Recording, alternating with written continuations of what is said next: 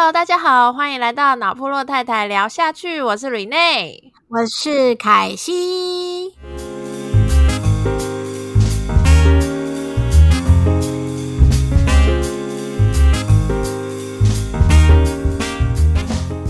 哦，我们今天这一题，我其实感触良多哎。为为什么要感触良多？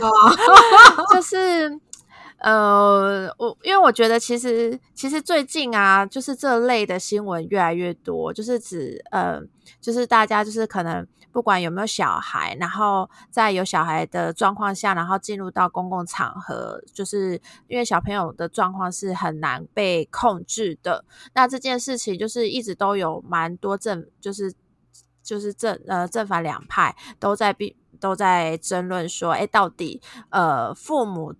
到底要怎么样去在公共场合里面去控制他的小孩也好，或是管家管教他的小孩也好，那当然也不乏有听到蛮多就是网络上的一些讨论，就是呃，当然就是很多人都有自己的一些想法，然后我觉得这些想法呢，呃，其实其实大家都没有错，只是我觉得今天这个。主题呢，就我我自己也是因为从有一些新闻上，然后有一些就是启就启发，我就觉得哎呀，还蛮适合来录一下这一集。呃，好，我终于要进入主题，前也有点啰嗦。OK，呃，今天主题呢，就是其实是来自于说我看到一个很有趣的新闻，其实好像台湾已经有类似的案例了，只是没有到像这个。这一次的那个新闻里面，就是有一个新加坡餐厅，然后他针对呢，如果呃父母在餐厅里用餐的时候没有办法控制他的小孩到处的乱跑乱跳、尖叫还是什么的，然后他就餐厅会去跟他收取一个叫做吵闹费用的一个类似另一个形态的服务费，然后其实就是。其实就是罚钱啦，就是要罚父母说，哎，你没有好好管教你的小孩，所以我们餐厅要罚你钱，类似这个。然后我记得台湾好像很久以前也有过一个，就是呃，那个餐厅他是他也是寄出说他不欢迎小孩，好像十二岁以下小孩。我我跟你讲，这种这种在台湾真的有，不只是餐厅哦。我之前曾经去某县市 住住宿。就是连住宿，他都是直接明文规定十二岁以下不可以住他们家。对，然后呃，崩溃。对，我觉得，我觉得可以，我觉得可以理解啦。就是像新加坡那个餐厅，它的那个背景是在于说，因为它是一个牛排餐馆。然后，所以它有非常多，就是呃刀叉，然后当然就是服务生在端端呃端菜上菜的时候，那个牛排都是铁板，非常的烫。所以其实小朋友如果是在用餐的期间呢，他是到处乱走乱跳，的确会造成很严重的危险，或是造成餐厅跟客人之间很大的困扰。所以他会做出这个罚钱制度。我觉得是以业主来说，我是觉得哦。没错，他必须要用一些手段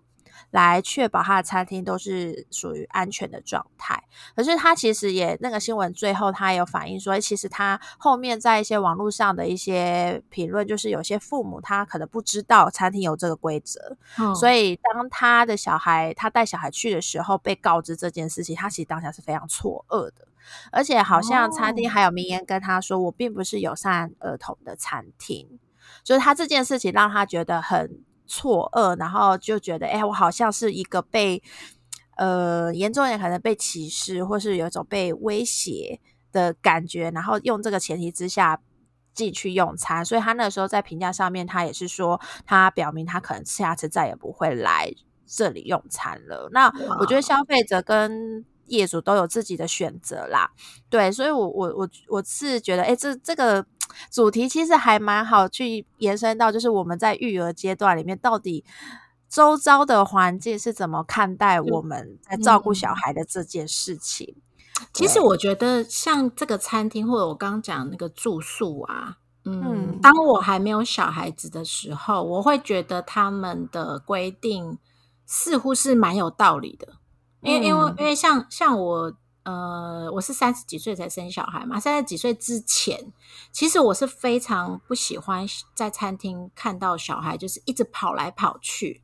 嗯，因为因为真的就像他讲的，跑来跑去非常危险，然后很容易撞到服务生啊什么的。那也可能也会影响我自己，因为我们单身单身嘛，单身的人吃饭的心情。但是你知道，就是当变妈妈的时候，我才发现说，其实我们真的要处理小孩，让他们完全安静，真的很难呢，就是不是那么容易啦。即便是非常乖的小孩。对我，我也要分享一下，就当初我还是二十几岁少女的时候，对，然后那时候我就有一个很好的同事，他其实就是我们也是很久没见了，所以就跟他约吃饭。然后他是有生两个小孩，然后那天他不知道为什么，就他先生没有办法出席那个饭局，所以他那天他就是一打二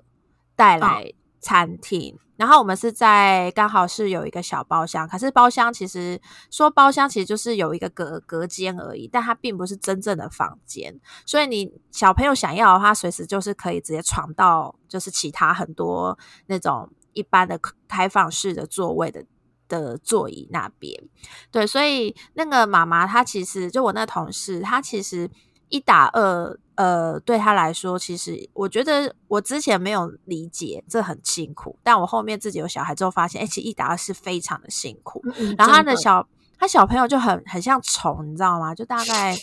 他们小时候那个时候，大概应该是介在三岁到五岁之间。就是大的可能五岁六岁，然后小的三岁，你就知道就是非常皮的时候，而且是很难沟通的时候。所以他那时候又他又很想，因为我们真的太久没见面，我们很想聊天。所以妈妈在想办法制住一个小孩的时候，另一个小孩就直接跑走了。哦，对，可是他又碍于他也还在跟我们吃饭聊天的时候，他可我在猜，他可能内心想说，哈，就是到底有完没完？然后他明明很想要享受这一次的饭局，可是小孩就一直一直想要。挣脱他，然后跑走，然后甚至最后真的跑走了。然后我们故事的最后，就是他最后真的没有办法，他就是还是呃选择跟我们一起聊天。可是小朋友就是直接在外面玩他的了，就是就是放风了，把 小孩已经完全放生，对，已经放生。因为他小孩真的在我们聊天过程，其实妈妈有很尝试要一直压抑他们。好好坐在座位上，而小朋友那时候就是一直想动想动，然后他也不是那种可能我把他关在婴儿椅上面，他也不能怎么样的那个年纪。对啊，对，而且他甚至他其实妈妈是让他们坐在靠里面，就是要经过他，他的才能出去的那种。那种位置，但小朋友还是可以很厉害，是爬过他妈妈，然后就直接直奔他的自由大道。所以，对，所以我那个时候当下就一直想说，因为我在跟他聊天的时候，我其实眼光就一直有发现那小孩一直在绕场狂冲，然后我后面就有点受不了，我就跟说跟他说：“哎，你你有没有需要？就是我们先中断一下，然后把小朋友带回来。嗯，我怕他，我怕他撞到，因为那时候刚好服务生也都在。”端端饮料啊什么的上菜，我说我很怕他撞到，怕他受伤，然后妈妈就赶快再趁那个机会再把小朋友抓回来。对，然后我当下那个时候，我还就跟其他就是也是同一桌，就是事后了同一桌的呃同事朋友，就跟他讲说，为什么他刚刚都不管他的小孩，还要跟我们聊天？我那时候的心境是这样，然后 对，你现在应该有答案呐。对，我现在就可以完全理解，他就是已经没有办法了。他那时候真的是已经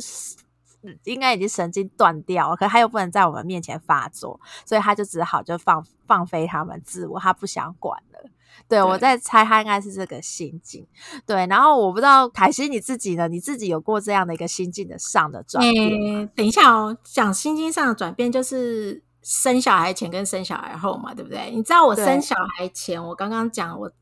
我其实没有那么喜欢小孩，然后我曾经也是有一次在餐厅，然后就是碰到一个妈妈，她她她也是跟朋友出来吃饭，然后她的他是呃男生，然后那个男生呢小男生就一直在走道上跑来跑去，就是我跟他这两桌的中间那个走道，嗯嗯，然后我一开始是用瞪的。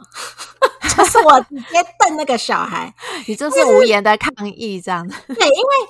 因为我就是也可以理解妈，我那时候没有办法完全感同身受，可是我大概可以理解，就是说小孩子可能比较难控制这件事情，所以我一开始还没有就是跟妈妈反应，我是用瞪他，那那个小孩有吓到一下，嗯，可是吓到一下，大概五秒钟以内吧，他继续跑，因为他就忘了，他他完全就不注就不重视我 瞪他的部分，后来。他就继续跑的时候，跑到我身边的时候，我是抓住他的肩膀，哇！然后他妈就发现了，就终于发现你其实对他妈妈发现我在不爽，但是妈妈呃当下是很一直跟我道歉，说对不起对不起，他一直打扰你什么的。然后我是有跟他说，不是不是，我只是怕他会撞到。东西，嗯嗯，对，可是其实心里那时候其实是很想揍那个小孩一顿，你知道吗？那个也是啊，超火。对，可是可是呃，后来我自己有小孩以后，我就发现，其实尤其是你在跟朋友聚会，然后没呃爸爸没有跟去的时候，你很难控制小孩。尤其是你刚刚的状况是一打二，因为我也常常一打二，然后一打二的状况底下，我两个小朋友又是那种可以互。互相聊天聊得很大声的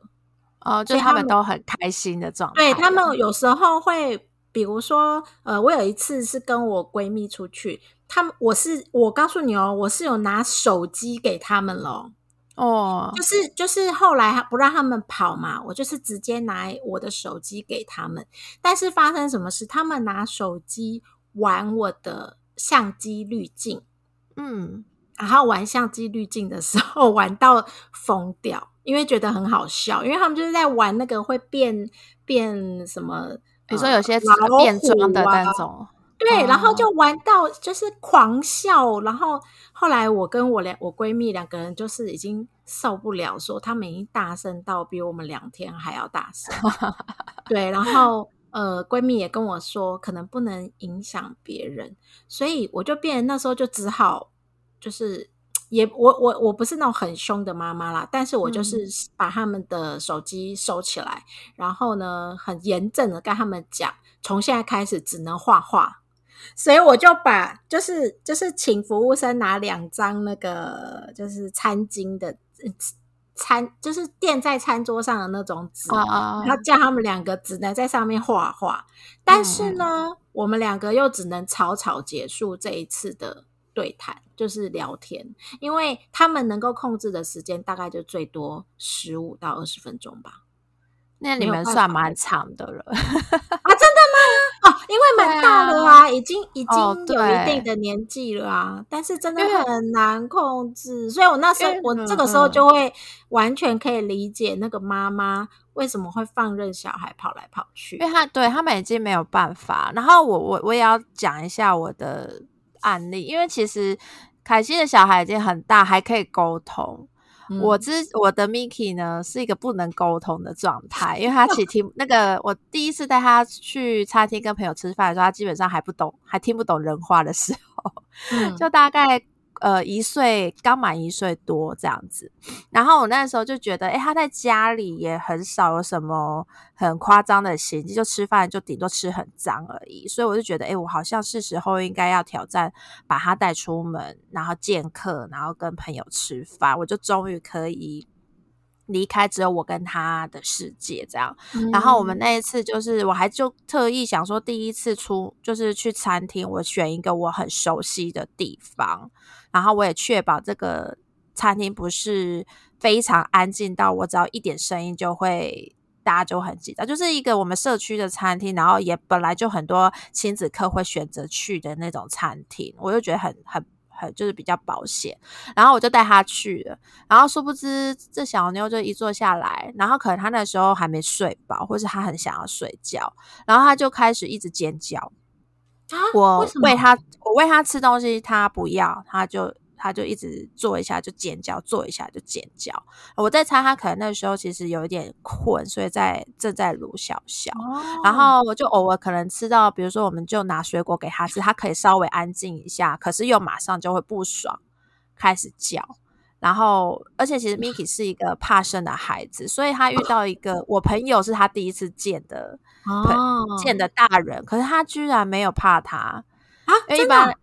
对，因为一般 Miki 遇到第一次见面的大人，他会是就是先装乖、很安静，然后观察对方。嗯，所以那个状态下，他就是一个很安静的孩子，所以我才会这么大胆带他出去。可是那一天，他不知道为什么，他就是在卢小小，然后一直哭，要离开那个椅子，离开那个儿童椅。然后我朋友就明明也有在跟他讲话，他并没有摆出说他以往可能很很安静，然后观察对方的那个态，他是继续无视大家，然后他就是要起来，还要跑，他要乱动。所以我那时候真的是有一点。就是很害怕，因为虽然那间餐厅是很多亲子客去的地方，那它终究就是还是一个大家用餐聊天的地方。然后 Miki 尖叫又不是一个很低分贝，就是我们这桌听到而已，他就是真的会整个餐厅都听到，全场都听得到，对对？对，而且用尤其是我们隔壁又是两个女生在聊天，所以他有时候 Miki 一尖叫，他他会我会很明确的看到隔壁桌吓了一跳，就是会。唰了一下，唰了一下，可他也没有就是摆出很不爽的脸，但他会稍微瞄一下小孩怎么了，嗯，对，然后我就我就自己压力很大，所以我最后怎么办？我真的只能拿手机出来给他看巧虎哦，然后他这次他就真的安静下来，然后盯着荧幕，然后巧虎二十分钟，他就是安静的看那个二十分钟。我我这件事情其实是一个打击耶，因为。我其实，在怀孕过程的时候，就常去餐上餐厅吃饭，就会看到那种爸爸妈妈就是就是直接把手机丢给小孩，一开始就丢给小孩，然后小孩就从头到尾就是边看手机边吃饭，就连幼儿那种可能真的跟 Miki 差不多大的时候，也都是直接就是坐在儿童椅上面看着手看着 Pad。嗯，然后爸爸妈妈就是一边自己吃，然后一边喂他吃。我那时候还跟我老公说：“哦，我们绝对不要做这种三 C 育儿的爸妈。”然后结果我到最后，我到餐厅，我还是只能三 C 育儿，不然我得不到安静的环境，不然我会一直打扰别人。所以，所以我就觉得，你知道，父母真的很难为，就是你知道三 C 对于幼儿是一个伤害或是一个不好的影响。可是你为了要让他跟你可以在公共空间不打扰到他人，你只能做这件事情，就变成是说我们要放任他在那边尖叫或者三次育儿，我只能选一个，要么被大家讨厌，要么可能就被别人讲说，哎呦，这个爸妈好不负责任，在那边三次育儿，真的 耶，我我觉得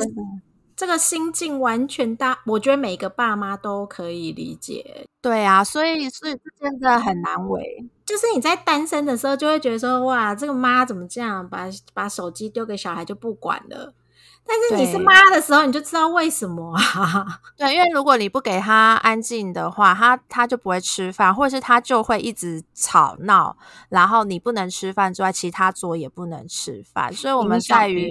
对对，所以我们为了，那你又不可能永远都把他关在家里不出门嘛？不可能不收休，或是就是不让他出来见见外面的环境。所以到这种时候，我们只能三四月。所以我觉得我现在这个。这件事情之后啊，对于就是在外面，我看到有爸爸妈妈拿手机或平板给孩子看这件事情，我觉得我没有那么以前那么的。就是瞧不起他们，我反而会觉得他们已经没有办法了，才没尽力了，尽力了。对，然后就是因为他们，他们选择给小朋友三 C，所以我们才能好好的吃饭。所以这就是 我觉得我们反而应该不应该是以一个责备的感觉去看待那些爸爸妈妈，而是用一种就是啊，你们只能选择这这样的方式来给大家一个。呃，比较可以就是放心安心用餐的一个环境，真的，对啊。然后呃，我所以就回到刚刚那个餐厅的那个罚钱制度啊，我觉得其实我我自己还蛮。我如果我是我如果我是那个被告，就是走进餐厅，然后那个业主告知我说：“哦，就是你的你也可能等一下要稍微关注一下你的小孩，不然我们公司有呃，我们餐厅是有个什么样样的规定，然后小朋友如果没有办法控制好在座位上用安静的用餐的话，我们可能会跟你就是收取一个费用。”我当下应该会立刻走人嘞。哎，我也是哎，他应该要提前讲才对啊。呃，对，然后而且我觉得其实这个罚钱制度还蛮不公平的。嗯，哦，我不是只说他要喝止，就是他是为了安全他才做这件事情嘛。但是我觉得针对小孩这件事情，针对小孩吵闹所以才罚钱的这件事情，其实还蛮针对性的。哎，就是好像只有小孩才会吵闹一样。对啊，如果是两个两个很爱聊天的男生，然后讲话很大声，那样算不算吵闹？吵闹呢？对啊，所以我觉得就是，这就是那个，我觉得这也是为什么新加坡那个餐厅，它这个罚钱制度，它当然利益良善，但是它所引发的那个争争议点，我觉得也是来自于它的针，它的针对性很强。然后另外，我又要再分享一个，这其实是一个。我呃，算是那种网络上的漫画的笑话，可是我其实看的时候我笑不出来。呃，我先来分享一下那笑话是干嘛？它就是一个推呃日本的推特，然后有一个有一个呃日本推特的网友呢，他是一个漫画家，然后他专门都是因为他是很常会做。呃，捷运呃，他们的地铁通勤，所以他有时候会在那个地铁上看到一些奇人异事，他就会把画出来。所以他那一天他刚好有画了一个，就是一对母子，然后妈妈其实是一打二，就是一个小婴儿已经挂在他的那个胸前，就是用背巾背着，然后另外再带一个可以讲，就是可以自己坐在坐那个座椅上，然后跟着妈妈一起行动的呃的小孩。然后结果那个漫画第一个就是有一个老老先生过去大骂那个那个带着婴儿的那个妈妈，就说：“你的小孩一直哭，你你都不能控制他吗？就是你是不是吵死人了？然后你是不是应该要应该要做些事情？”然后那个妈妈就回他说：“小朋友哭是我们婴儿哭。”闹，我是我们没有办法，我除了哄他之外，我没有其他的办法。但是我让你安静，可是有很多的方法。对，然后，然后这件就是这这句话讲出来，我觉得那个妈妈应该已经赢得就是在场哇，这气场很强的那个回话。对，然后，然后结果旁边小孩就要出，这小孩小朋友就是还出来打，想说打圆场，就说妈妈妈妈，你不要这样子凶那个叔叔，就是。呃，我我我来再来看他最后一句，我觉得也蛮好笑的哦。他最后就说：“那小孩说，妈妈，你不要去凶那个叔叔，因为那个叔叔他可能不像我们一样，还就是还年轻，有很多的呃，就是交通就是交通的方式。然后这个叔叔可能就是只剩下只能搭地铁这个手段来移动，所以我们应该要体谅他。”哇！但其实这个听在那个日本人的心里，这个这个嘲讽。就是很叠满了，这技能叠满，就是说你就是又老又穷，所以才只能坐地铁 的感觉。讲话太毒了。对，所以他那个那篇漫画的那个标题就是就是应呃史上最就是最强母子，就是他们的每每一个回话都会让人家就是就是说不出话来。对，然后我我会说我。笑不出来的原因，其实下面很多人都会觉得哇，那个二妈妈好厉害哦，怎么会敢这样子回话？因为一般可能就是日本的女性，其实大多数的个性就会是哦，不好意思，不好意思，然后就算不是她想要去的，在她马上就下车，对，就是正常的。然后没想到，哎，这个妈妈居然敢直接回她，而且是回一个真的很强、很强的一句话，是很难让人反驳的。对，然后就下面就是我其实我觉得。很有趣的是，日本我有去看那日本的原文的那个推特，因为我我一开始看是人家翻译过来放在他自己的粉钻，然后我看到日本那个推特，其实下面很多人回推，就说哦，妈妈很强啊，小朋友也很厉害，就是这世界上就是需要有呃这样的人为自己站出来说话，然后那个那个他们日本有个名词叫做老害。就是明明是是一个很，就是他是指说一个老人，他存在就只是一个危害社会的存在，他没有任何的帮助，所以他们都会叫他老害。那老害通常都会是可能就是呃仗着自己年纪大，所以做一些很霸道的事情，就是例如像那个刚漫画里面那种，就是小朋友哭是没办法的事情，然后他硬要去找人家查。的那种那种人就会被讲老害，然后上面就有说，就是对这种老害就是要这样子这样子对付 他。对，日本都大概是这种回话。可是呢，我我看到的那个呃转贴这篇漫画的那个中文粉转，台湾人完全不是这么一回事。台湾人在下面分两派，一派就是就是啊，小朋友真的婴婴幼儿是一个很难被控制的呃年纪，所以哭也是没有办法的，我们可能也只能体谅他。然后另外一个就是。呃，就会有另外一组人，就是很明显一定是没有生过小孩的一群人，就会说你小孩子都不能好好管教，放任他这样子乱跑乱跳或乱叫乱哭，那你就不应该选择做大众交通工具啊。这这件事情，我其实我后面看到那评论，我越看越生气，你知道吗？我整个整个倒抽一口气。对，然后就就会像是就是回到就是我们刚刚讨论到的啊，就是呃，会吵闹真的只有小孩吗？就是在捷运上吵闹的只有孩子吗？大人讲话不好不吵吗？都没有，就是把自己的那个呃手机音量开到最大，然后在那边看直播或是看一些。还有玩游戏的，我有看过玩游戏都很多。那为什么小孩吵闹就要被迫说那不准坐大众交通工具？我我我自己觉得，其实我们不管是哪一国人啊，以以我们台湾人来讲好了，如果我们能控制小孩，我们一定会基本上都会控制好。有时候他真的就是太吵或什么的，是可能已经妈妈已经到不能。控制，比如说像刚可能 Mickey 真的累了或者什么的那种，我们已经无法控制的状态底下，你你这样苛责真的是有点，我觉得真的有点。嗯，就是非常非常明显的知道说，哦，就是你，呃，这位这位网友，你一定没有生过 小孩，对，就是才会这样，也也没有也没有爸妈想要在这么多人面前，然后就是让小孩大哭，然后自己就是好像没有不太会管教小孩那种样子吧？我们一定都会做一些基本处理啊。对啊，我觉得就就来来一个情境题好了。好，就是小孩大哭的状态下，你觉得捷运、高铁跟飞机对你来说哪个压力最大？在这些交通工具上面的时候，我跟你说，我会我觉得是飞机。嗯嗯嗯，我曾经我跟你讲的真的是实际案例。我女儿那时候两岁的时候，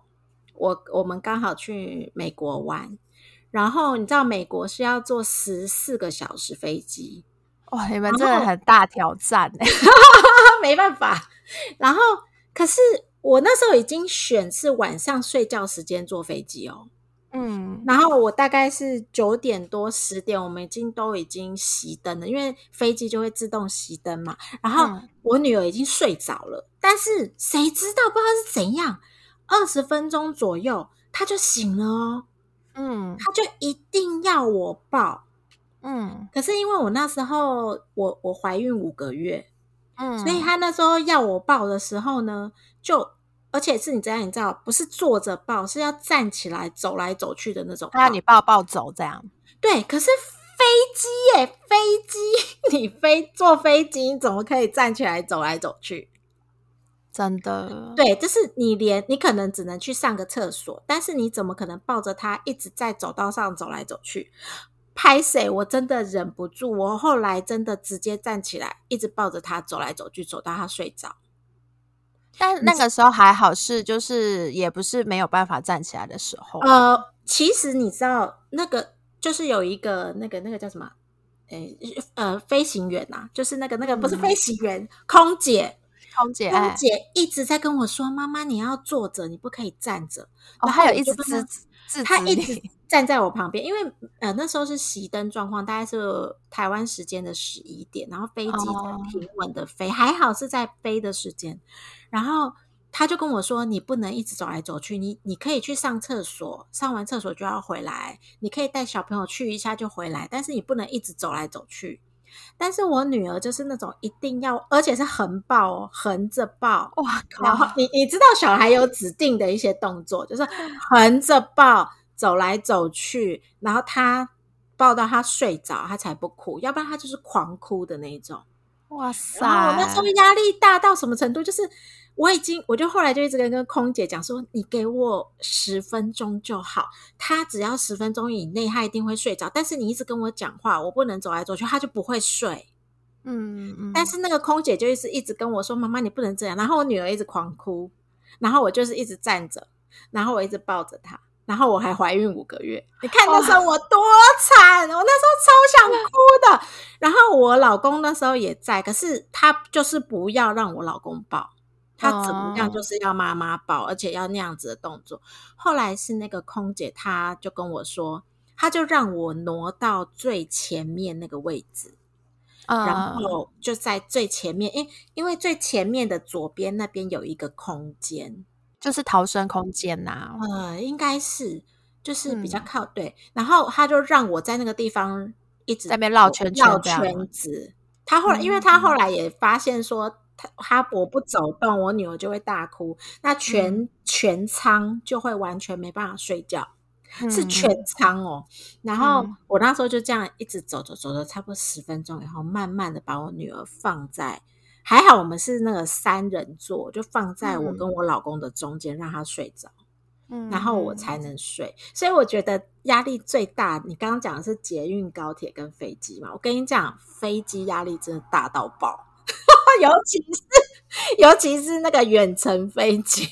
对，而且我我必须说啊，就是基本因为我之前很常出差，所以我我。我那时候虽然还没有没有生过小孩，可是我只要就是出差的时候，因为出差一定是坐经济公司不会让你坐很好的舱，还得让你坐经济舱，可能也是很后排的位置。所以其实我在走到我位置前面，我就大概知道，哎，这这这一台飞机上面有哪些乘客。然后我只要看到有婴儿，我就知道我等下应该要赶快戴上耳机。对，因为为什么？因为只要是飞机起飞的那一瞬间，跟飞机降落的时候，它会有那个呃空气的那个压耳压，对耳压气压气压会变化，小朋友就会觉得呃，我们大人可能就是哦，反正我们自己吞吞口水，或者是嘴巴张开，你就知道那个耳那个耳鸣是会马上解除。可是小朋友不知道，所以他会觉得我耳朵好像被什么东西盖住了，所以他就会。哭啊闹啊什么的，所以我那时候还有遇过一次，就是我去香港出差，因为香港就是台湾飞香港是一个非常短暂的飞行的行程，我好四十五小四十五分钟而已，嗯，所以那小孩呢？基本上呢，就是他飞上去的时候，一直哭哭哭哭了二十分钟，然后停留大概五分钟，然后那个空姐瞬间发完那个饼干面包之后，然后又马上要下降，要下下到那个香港了。那小孩子继续再哭个二十分钟。哦天哪！那我们大概就是一整程呃一整趟的那个飞行旅程，我们应该就是八成的时间都听到那个小孩一直在哭。嗯。在在说，在他就在很痛苦，他的耳朵很不舒服这件事情。可是我那时候我反而很体谅那个爸那个爸爸妈妈。哎，我我那时候不知道为什么就没有很就是像我之前以前在餐厅那种很痛恨小孩那边跑来跑去，我就反而会觉得很同情那个妈妈，因为我就知道那个是她没有办法控制的状态，因为那个呃呃压这件事情是无法。就是是没有办法的。对啊，我们一般起飞的时候跟降落都是会一直喂小孩吃东西，对，让他让他自动嘴巴张开嘛，对不对？对对对，但是那个有时候还是很难呐。对，可是你知道高铁，我真的不知道为什么高铁是一个异常安静的环境，你有发现吗？就是基本上大家上高铁就是会很安静、很安静的状态，因为其实像呃日本新干线，它是有明确贴出一个。标语是不可以不可以喧哗，或是讲话太过大声，甚至他会要求你手机要静音，不可以发出声音。嗯，日本的新干线是，那我不知道高铁就是因为是呃从新干线那边来的来的那个那个列车的关系，所以他们有一些可能呃原则什么，可能就有承袭日本那边的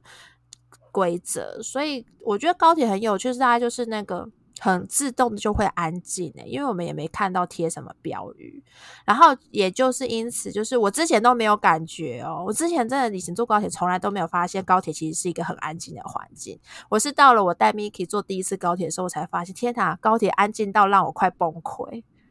因为它就是一个，因为 Miki 就是一个随时就是很他很浅，那个时候很浅因为他那时候是四个月大小嫩婴。哦，对他其实很浅眠，所以稍微一动他不爽，他就哭，他就会哭，然后一哭我我就会发现，天呐，高铁这么安静，然后我只有我们家在在发出很大的声音，然后我就最后的下场就是我老公就用背巾背着他，然后跑去那个刚好还好，我觉得还好高铁还有个解决的地方，就是他那个车厢跟车厢中间，就是是很吵的地方。所以那小孩在那边哭啊什么的都没有人管，可是就下场就是爸爸妈妈就要抱着小孩在那边，就是明明是已经买了高铁的座位，指定指定席，然后你还是站一整路。好可怜哦！对对，所以其实其实坐高铁就是优点跟缺点，就是优点就是它很快就会到，缺点就是你小孩只要吵的话，你就只能站一整路这样，就会被分。哎，但是但是高铁，我不知道你们有有知不知道？哎，我我我之前买高铁的话，我会跟他说我要买亲子车厢，有亲子车厢吗？有有有有有有。就是你推推车的话，还有你有小，不，我忘记是六岁以下还是几岁以下的小孩，你可以跟他说你有小朋友，他会帮你买亲子车厢。亲子车厢是最靠近那个电梯的那个车厢。哦哦，对对。然后它的它的那个座椅的前面是可以放推车的，所以我们每次我那时候小时候做的时候，就其实里面蛮多 都会吵的，所以我就我刚刚就在回想说，哦，我们其实。都有发现其他的小朋友在哭或什么，可是因为那个车厢是本身就有那个功能性，所以比较压力可能没有那么大啦。不过你说的安静是真的，高铁还蛮安静的。对，然后我我觉得凯西讲那个，我记得好像也是要可能那个站务应该是临柜买票的时候才可以指定哦。对对，临柜要临柜买，好像我我因为我都是临柜买，不是在。不是在那个线，因为后来我们线上呃高铁有 app 以后，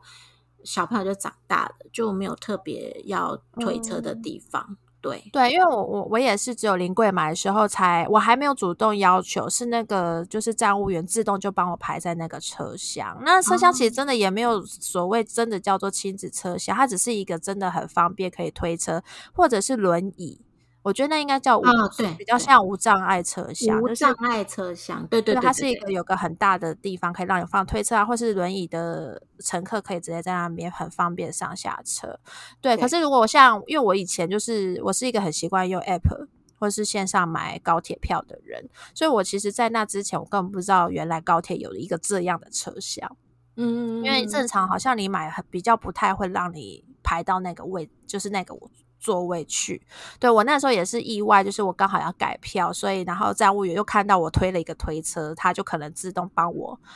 安排到那个位置上去。对，然后我，然后另外就是我也要分享，就是在小孩在监狱上大哭啊，这真的我就觉得有点奇妙，就是捷运其实是一个还蛮吵闹的环境，对不对？那小孩大哭就是真的很莫名的，你会很。马上发现这件事情，你就会远远发现，哎，可能隔壁有小孩在闹，或是我这一车厢，就是大家明明在聊，也是正常聊天的时段，可是小孩哭就是会特别的明显。我觉得这真的造就了非常多父母带小孩上捷运的是一个很大的压力存在。哦，但捷运有一个好处是说，它可以随时就下站啊。对，可是你就往往就因为你要随时下，就是下捷运，然后导致导致你可能整整趟旅程就会拉得很漫长。没错，行程就会整个 delay。对，然后我就又想要回，就是就是来讨论，就是一件事情是为什么小，就是大家对于小孩大哭会特别的敏感，然后可是阿北在看音乐影片这些，大家好像都 敢怒不敢言，哎。我觉得 有点不太懂台湾人的这个行径是怎么样，是不是？哎，我不知道哎，是不是因为小孩有爸妈可以去管他，但是阿贝已经没有爸妈可以管他，是不是？就是，所以就是有有点像是。呃，小孩有一个人，有一个可以沟通的人去跟他讲嘛。比如说，你可以跟他爸讲说：“哎，你可以处理一下你小孩吗？”大北，你要怎么跟他说？就阿贝，你不要听，就是放音乐放那么大声呐。他他会理你吗？我我是我是觉得理我。哦，真的吗？我我我碰到可能就是暗骂几句，但就默默的把它关掉。但是我我也必须承认，我很少，我真的很少会主动去制止他不要放音乐。嗯，这是这是必然的。可是小孩，哦，我我也必须说啊，就是小孩哭，我也不会是一种可恶，你为什么不控制你小孩的那个心态？我就会觉得啊，妈妈、爸爸妈妈可能也很着急。然后我我顺便想问一下，就是。小孩在大哭的时候，身为爸妈，大家会希望别人怎么做？因为像我就会希望大家不要看我，因为因为看我发生，因为我一定是很努力在哄小孩的状态。可是如果我的小孩就是哭，然后导引引发大家注目，会让我压力真的更大，超大的。当我今天是路人的时候，小孩哭，我我知道这件事情会造成压力很大，但我还是忍不住会想要。看一下他们怎么了。其实主因也是想说有没有什么需要帮忙的状况的感觉。但但但是我跟你讲，我我我自己啦，你不要看我，也不要来问我你要不要我帮忙，拜托。我我我我我自己，我会觉得我已经觉得很丢脸了。你再问我这个问题，我真的觉得会更丢脸。我好想挖个洞 掉下来。对啊，可是你，你就有时候又会发现，就是有些人就会分享说，他们可能去国外，小孩一样在地铁上哭的时候，有些外国人就是可能长辈或者也是有父母的，就是成人，就会反而是主动帮忙逗小孩，就是可能会帮忙哄他啊，或是给他，因为国外的地铁可以吃东西，就可能给他糖果吃啊这类等等的。然后那时候大家都会就觉得，哎，是蔚为美谈的一个概念。可是台湾就是这点就是不知道，就有时候会觉得心有余而力不足，就只能充满着同情，然后内心就觉得啊，希望那小孩赶快不要哭，不要再给爸妈那么大压力了。我我觉得如果我是爸妈，我很矛盾呢，就是嗯呃，我曾经有过我管教，我在管教小孩。然后旁边有家长，就不是是比我大的长辈，然后就跟我说：“阿里北山阿内贡啦，林家啦啦啦啦啦，这样子才对。”然后我那时候就会想说：“啊，你是跟他很熟吗？你怎么知道这样的方式他就会安静？”就是我那时候就会觉得说，呃，有一点像是教养指导。嗯，我我我觉得你刚刚讲的。呃，可能给他一些玩具，或者是跟他玩，那个我都可以接受。但是你特别帮他做一些教养指导的时候，我觉得那个对我来讲有点过分了，我就会不舒服。嗯，我真的就会不舒服，因为说实话，我们也很想把小孩管好。那我们也在努力当中，但是你现在特别这样子，感觉是你在管我，怎么管我小孩？就是你做事不利，所以我只好出马。对对对对对啊！我本人是比较没办法接受这一种的，所以对啊对啊，这好难哦。对啊，所以其实就台湾的，我就觉得其实归咎到是台湾整个对待整个育儿的这件事情，整个环境其实是偏不友善的。因为你看，就是路人，就是会出现那种很愤世嫉俗到，就是你敢生小孩就可以，就要就应该要有能力养小对养小孩，就是不要只会生不会养啊。那你小孩没办法控制，麻烦你坐计程车，就是会讲那种干话，你知道吗？就是会有很真的很多人是这样，然后然后当然就也还是会有一群就是就是理解这个状况的。的大人会反驳，就说就是今天婴幼儿不是一个可以控制，你真的没有办法控制，因为小孩就是哭，他就是要哭，嗯，他不是你你哄就可以结束了，甚至你去打骂他，他可能哭更大声。哦，对呀，真的，真的就是如那个刚刚那个漫画妈妈讲说，小朋友哭，你只能哄哄之外，你没有别的事情可以做，可是大人你可以有很多办法了，安静下来。嗯，我觉得这句话其实也是给蛮多蛮多人一点醒思的，就是，呃，我们身为大人，我们已经长大成熟了，那为什么要去跟一个小孩去就是就是我们自己大人有时候情绪都无法控制自己的，为什么我们还要去觉得小孩要可以自己控制情绪，或是别人要帮他控制情绪？而且你不觉得其实小孩没事也不会在那边哭或闹吗？他一定是有什么原因才会就是比较难控制他的情绪。对啊，就是我觉得其实对我就觉得就是整个社会对于育儿这件事情是充满着压力的。没错，没错，就是爸妈会有压力啊，我打扰到、影响到他人，明明这这这个状况他也无法控制。然后社会上也会出现一些声音，就是很不是很就是是很严厉的苛责。的那种话语，然后相对我刚刚又再提出来，就是这社会上到底有多少人可以苛责一个看音乐影片很大声的阿贝说：“你要开那么大，你要开那么大声，你不会自己去坐计程车哦？”我好像没听过有人讲过这句话，然后我就觉得有时候就跟那个新加再回到新加坡餐厅，他就是小孩吵闹就罚钱。我那个时候看到新闻第一瞬间，我就说：“那大人吵闹有要罚吗？”真的。对啊，那是不是大家一人每一周发发一个分贝计？你超过多少分贝，你就罚多少钱？那你讲话不要太大声，因为我就觉得有时候我们去一些简餐店，就是像乐雅乐这种连锁餐厅，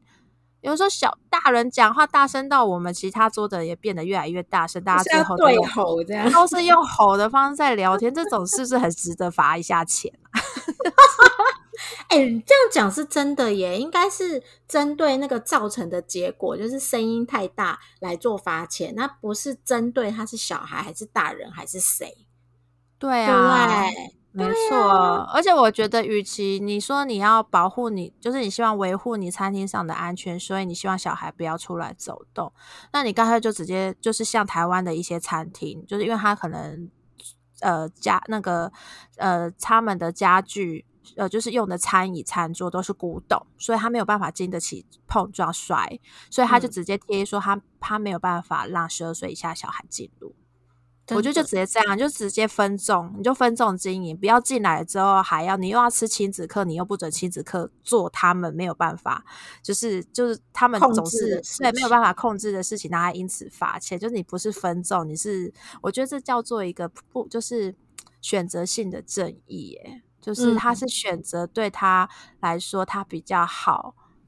就是呛下的对控制的对方，因为阿北会干掉三字经，可是爸妈可能不会，小孩也不会，所以我选择来骂小孩，我也不要去骂，我也不敢去骂阿北，尤其刺龙刺凤的最恐怖。哎，真的耶，完全可以认同你说的。对啊，所以我觉得我我需要就是分就是。这次今天的议题，我也想让大家有有一点讨论或者醒思，就是当然听我们节目的应该都是爸妈居多啊，所以大家应该都可以很认可。那如果我们今天刚好可以影响一个就是很愤世嫉俗的人，我我是希望大家可以更公平的去看待，就是育儿本身压力已经很大这件事情。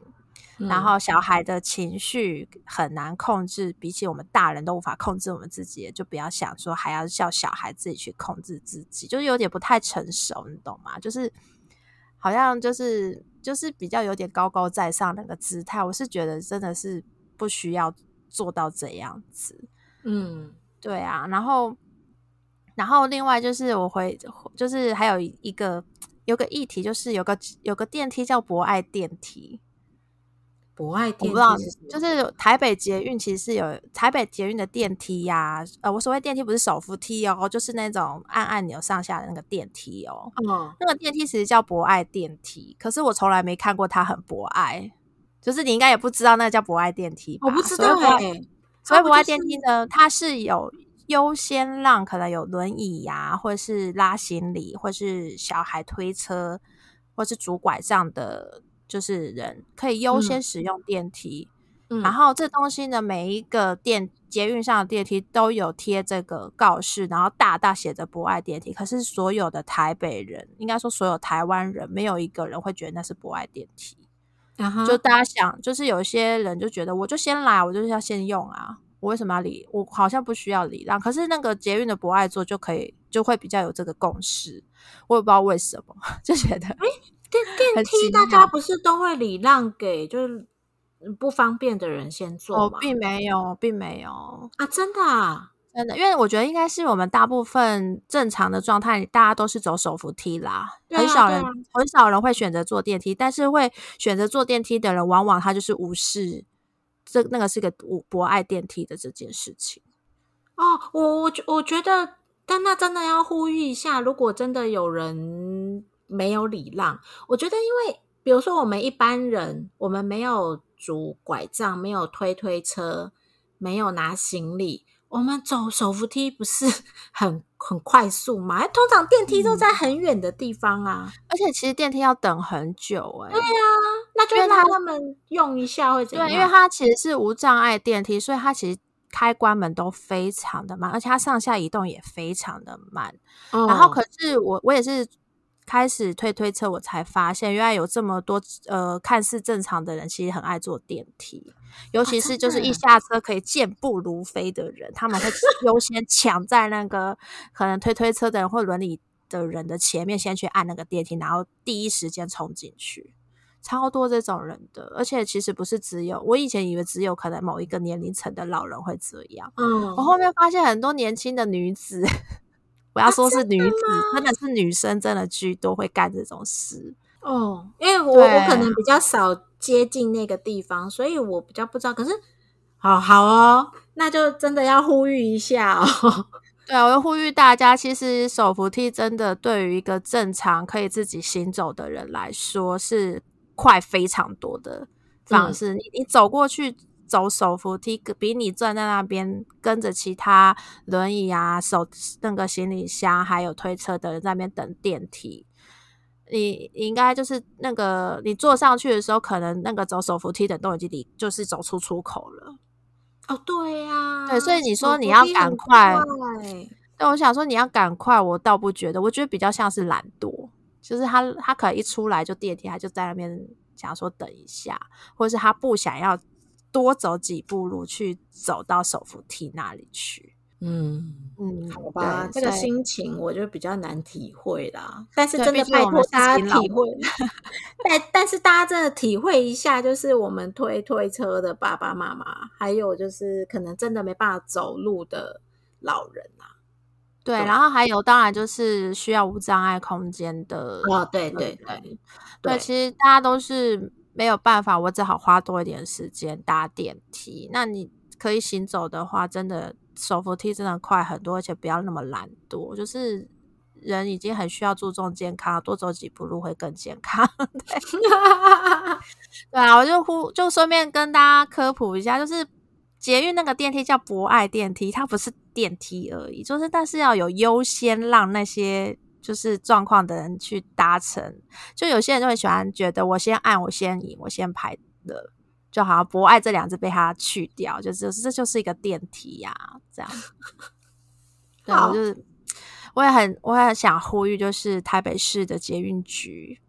可以提倡一下这件事情嘛，因为他们真的很少提到这个，哎，大部分都只会讲博爱做的议题，都没有很少人讲到电梯。因，因为博爱电梯不是一般正常人。不会去做的嘛？对不起啦，我本人是这样，所以我一直觉得那个就是给给没有办法走手扶梯或楼梯的人搭的。对啊，但是还蛮真的，还蛮多不正常人去做这件事情。对，所以我还蛮希望台北捷运的人可以，就是捷运局人拜托可以宣导一下，不然我真的觉得这我们真的需要用到电梯的，真的很困扰，就常会因为前面有一大坨。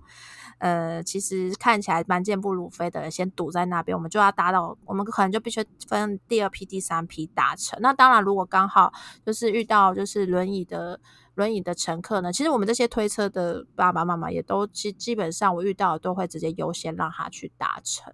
当然，当然，对啊，所以我我就想说。呃，也趁这个机会来呼吁一下这件事情，然后就是也很希望，就是希望有能有这一天，就是台湾是针对整个育儿呢，是可以成为就是更友善的一个环境，